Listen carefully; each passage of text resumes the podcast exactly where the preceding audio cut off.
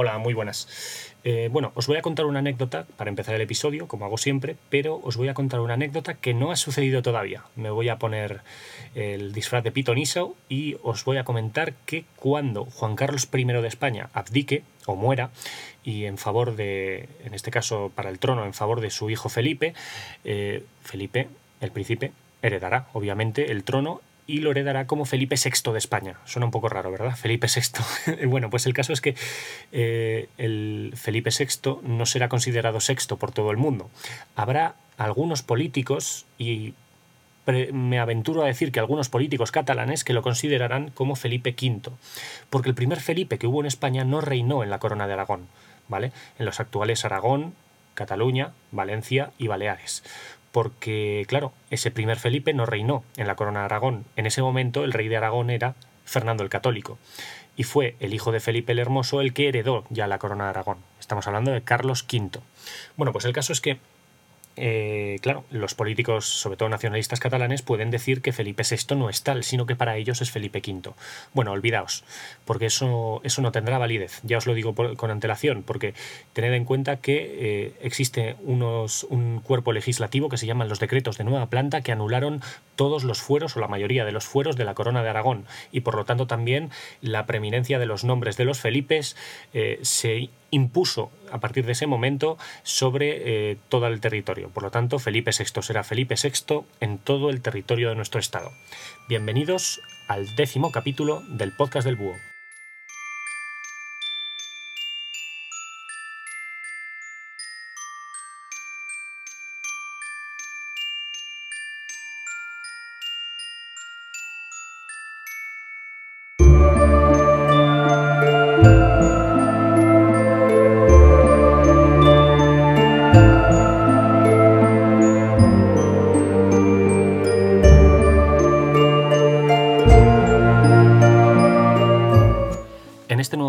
Vamos a viajar más de 1500 años en el pasado y nos vamos a transportar al oriente de Europa, cerca del actual Estambul, para intentar descubrir por qué una pequeña secta que eh, derivaba del judaísmo consiguió conquistar culturalmente a todo el imperio romano.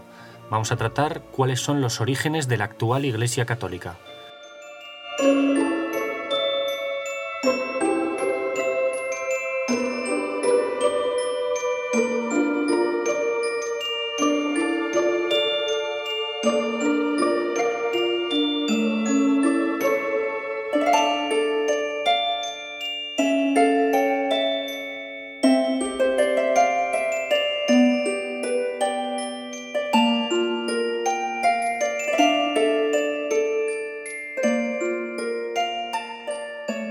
Antes de meterme de lleno en este tema, os quiero recordar que eh, hay muchos temas históricos que no han sido todavía esclarecidos totalmente. Sobre todo el problema viene porque eh, el historiador que intenta explicarlo, o los historiadores que intentan explicarlo, nunca pueden ser parciales. Esta es una de las cosas fascinantes e imperfectas al mismo tiempo que tiene la historia, y es que la historia la escriben las personas, y las personas se equivocan o están condicionadas por sus creencias o por sus ideales podéis imaginar eh, el halo de misterio que hay en torno al origen de la Iglesia Católica. Más que halo de misterio, es un halo y un aura que, de confusión, porque siempre ha habido una versión de los hechos totalmente diferente a otra versión de los hechos. Es decir, hay dos posturas muy claramente enfrentadas sobre eh, cuál fue el origen de la Iglesia Católica. Bueno, el origen queda claro. Tenemos que trasladarnos al año 325 después de Cristo y al concilio de Nicea, una ciudad que, está, que estaba situada cerca de la eh, actual Estambul y que decidió el futuro de los siguientes mil años de historia de Europa.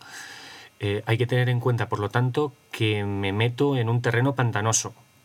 Pero bueno, me quiero mojar, me voy a tirar a la piscina y voy a intentar explicaros más o menos eh, siempre eh, siendo precavido cuál es el origen de la actual eh, principal rama cultural que hay, sobre todo en nuestro país y en, en la Europa mediterránea del norte.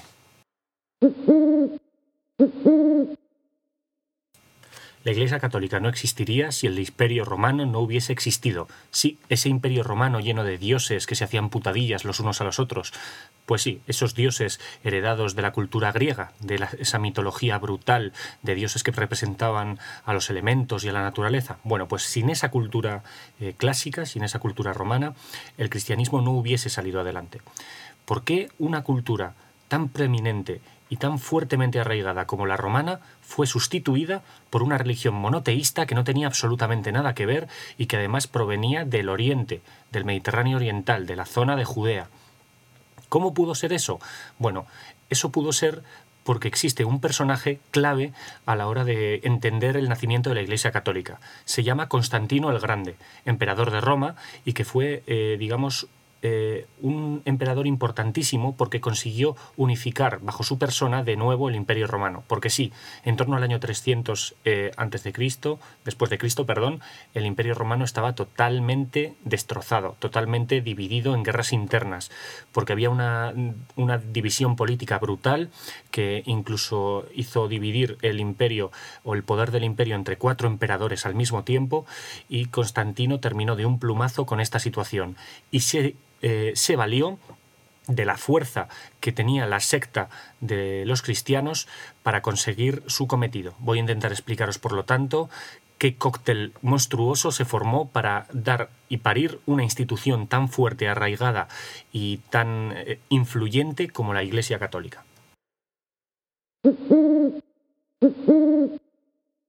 Aquí me meto ya en el primer terreno pantanoso, porque la persona de Constantino, el personaje de Constantino el Grande, eh, ha sido muy discutido y no queda muy claro exactamente qué tipo de personalidad política tenía Constantino.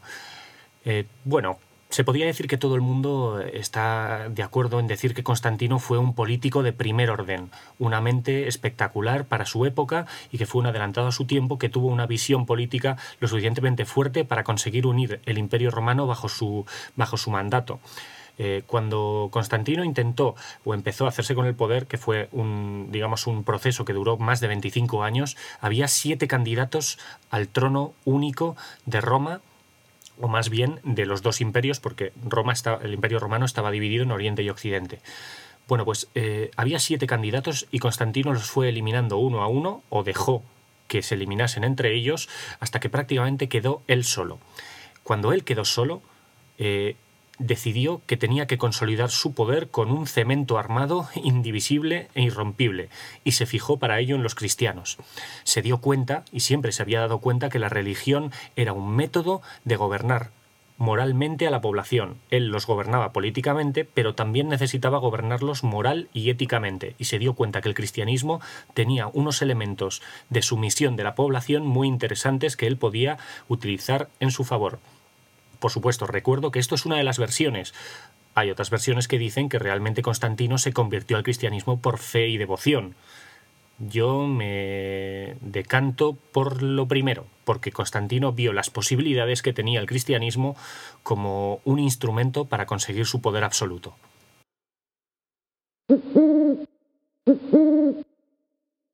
A Constantino se le abre el cielo, y nunca mejor dicho, cuando en el año 314, en plena disputa por conseguir el poder absoluto de Roma con todos los demás candidatos, eh, los cristianos, una secta de origen, de origen judío del, eh, del Mediterráneo Oriental, le pide a Constantino como uno de los que ostentaban el poder en ese momento en, en Roma, le pide a Constantino que haga de árbitro en un, en un concilio que es así como se llamaban las asambleas y como se siguen llamando las asambleas importantes de los cristianos, que haga de árbitro en un concilio para dirimir una disputa entre los cristianos y una secta que se llamaba donatista la secta donatista, que eh, digamos que tenía, eh, era herética o se consideraba herética con respecto a los cristianos puros.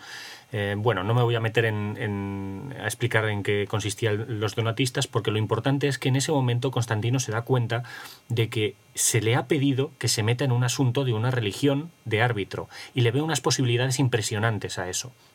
Se crea, por lo tanto, o se funda el concilio de Arles, eh, que tiene una enorme, enorme eh, importancia porque le verá el gustillo, Constantino le cogerá el gustillo a esto de los concilios y verá que tiene unas grandes posibilidades. Constantino se verá con el poder de poder manipular eh, una iglesia, de poder manipular una religión para utilizarla en su favor. Este es el origen de lo que será después el concilio de Nicea.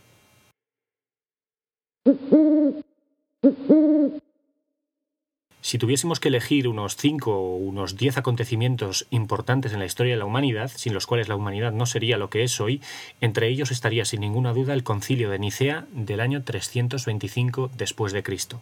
Sucedió unos 10 años después que el concilio de Arles que os he comentado antes y fue convocado precisamente por el mismo Constantino el Grande. Ya se le podía llamar así porque ya era el emperador de Roma, ya era el principal eh, primos inter pares de, todos los hombres de Roma, el auténtico rey del imperio. Y bueno, Constantino lo convocó porque quería tener una religión a su medida y quería tener un instrumento de poder.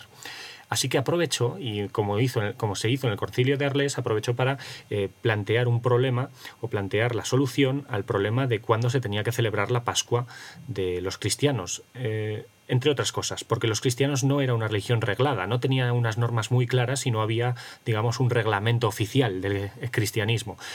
Y entonces se aprovechó este concilio para eso a Constantino le interesaba mucho que los cristianos tuviesen que pasar por el aro eh, de, todos de la misma manera y eh, siguiendo todas las mismas normas. Por lo tanto, se enfrentó a los futuros católicos, un, término, por cierto, católico, eh, que fue acuñado por el propio Constantino, se, se, hizo pasarlo y enfrentarlos frente a, los arrianos. arrianismo era una, una secta cristiana que intentaba demostrar que Jesucristo no era lo mismo que Dios Padre, que era diferentes.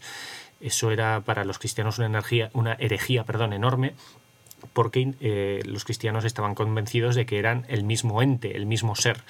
Bueno, una, una, discusión teológica que al fin y al cabo a Constantino le daba un poquito igual. Él era un hombre de Estado, no era un ferviente religioso, según lo que parece, aunque hay muchas fuentes sobre todo cristianas, que insisten en que, claro, en que Constantino era un hombre muy devoto. Pero bueno, aquí estamos en las, digamos, en las típicas discusiones que ya os he comentado antes. El caso es que eh, en este concilio se deciden una serie de cosas muy importantes. Si eh, conocéis la religión cristiana, eh, si sois españoles o iberoamericanos, seguramente estaréis bautizados y a lo mejor habéis tenido algunas clases de catequesis. Entonces os sonará una oración que se llama el credo niceno precisamente el credo se dirimió, se, se, confeccionó en este concilio. Pero no solamente se, se, concibió en este concilio, sino que eh, apareció, aparecieron otras normas que se tomaron de la religión principal que había en ese momento en el Imperio Romano, de la religión eh, que eh, adoraba a Mitra, al sol. Eh, si os fijáis, eh, el sombrerete este que llevan los obispos se llama mitra. Precisamente es eh, un, elemento que ya tenían los sacerdotes o los, o los monjes o los sacerdotes, sí, de esta religión mitrianista. tened en cuenta que también el, el, nacimiento de Jesucristo se hizo coincidir con el nacimiento del sol.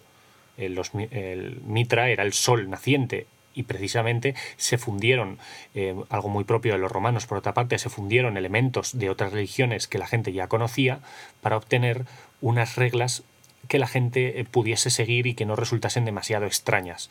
Se tomó, por lo tanto, eh, os he puesto unos ejemplos, pero se tomaron muchos más, se regló, por lo tanto, ya una institución que tuvo que estar siempre ya cogida de la mano con el poder y que a partir de entonces no se casi digamos que hasta el siglo XX o incluso XIX no se separaron del mismo camino, por lo menos en la historia europea. Religión y poder político fueron de la mano y se podría decir que sumieron a Europa en una época de oscuridad. Hay quien puede discutir eso, pero no me negaréis que la Edad Media es muy oscura y el Imperio Romano y la Antigüedad Clásica siempre parece un poquito más brillante. De hecho, eh, el, gran, eh, el, gran, nivel cultural que se consiguió en la Antigüedad Clásica eh, no fue igualado hasta el Renacimiento, que se llama Renacimiento por algo, porque se volvió a mirar a los prefectos de la antigüedad clásica. Bueno, esto es, eh, esto es un, debate más que se podría seguir y eternizar, pero teneros en cuenta que desde este concilio de Nicea, el cristianismo tomó el poder, el poder cultural, y desde entonces también la humanidad cayó en franca decadencia hasta que se volvieron a fijar eh, los principales artistas intelectuales otra vez en los prefectos del clasicismo.